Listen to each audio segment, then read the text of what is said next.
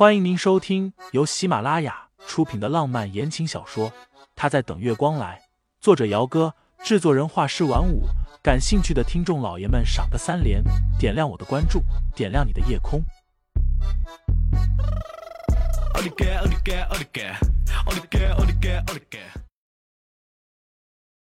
第一百四十一章，对于婚礼这件事情，对着盛老爷子时，清新硬着头皮喊出了这么两个字。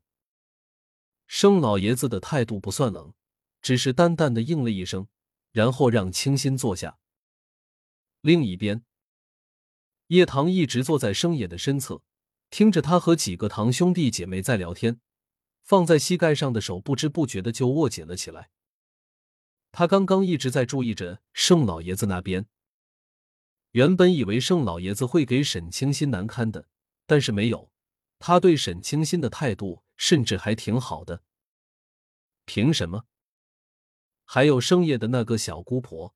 对着沈清新的那股亲热劲儿，就差把人给供起来了。叶棠越看越觉得碍眼，一个落魄千金而已，什么都没有，就那张脸漂亮了一点，勾得人神魂颠倒的。糖糖，要不要玩牌啊？出生的是盛青青，他刚刚叫了两个盛家的小辈，三缺一，所以才喊了叶棠。叶棠撩唇笑了一下，点点头。好啊，小姑姑。反正他坐在这边也无聊。盛夜表面上对他虽然亲近，但是实际上却是冷冷淡淡的。虽然叶棠不大看得起盛青青这种私生女，但是把关系维系好也不错。原本六点半要吃晚饭的，但是为了等盛思景，晚饭的时间延长到了七点十分。盛思景到的时候。盛若然正亲切的拉着清新的手，和他聊着最近新出的护肤品和女装新款。原本以为这位小姑姑对自己不过是表面上的客套而已，但是盛若然的亲切看起来又不像是装出来的。盛思景长腿阔步的直接走了过来，和盛老爷子以及盛若然打了招呼之后，就很自然的在清新的身侧坐下了。盛若然笑着问道。对了，你们俩打算什么时候办婚礼啊？我估计要在牧城待几个月，说不定还能参加你们的婚礼呢。婚礼？他们昨晚才说过这个话题呢。盛若然的声音不大，但是也不小。这话一出，整个客厅瞬间就安静了下来，众人脸色各异。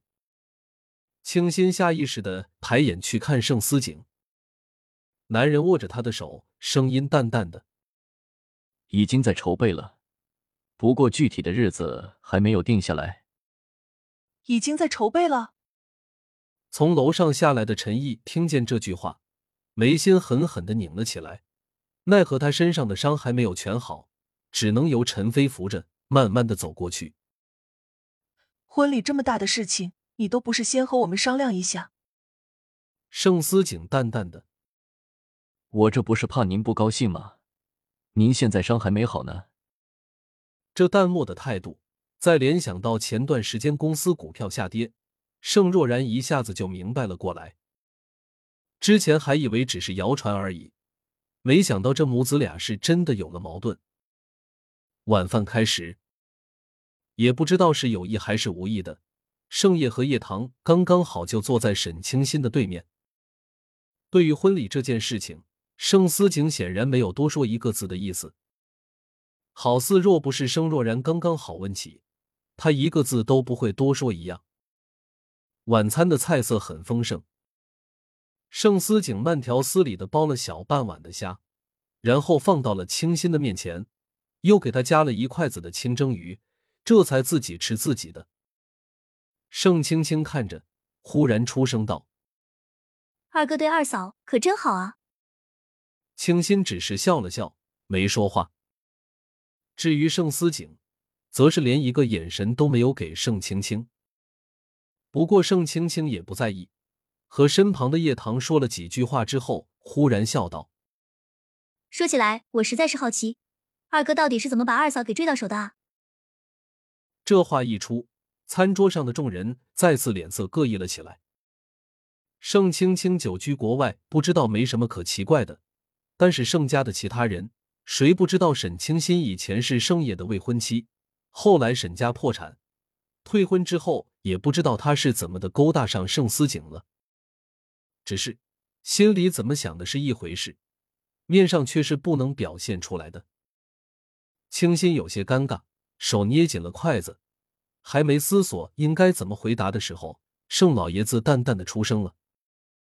婚礼打算去哪里举办？还没有想好。在牧城的话，家里有几个庄园都不错。不过你们年轻人要是喜欢去国外那些浪漫的地方也行，提前把地方给定下来，到时候交给下面的人准备就行了。听众老爷们，本集已播讲完毕，欢迎订阅专辑，投喂月票支持我。我们下集再见。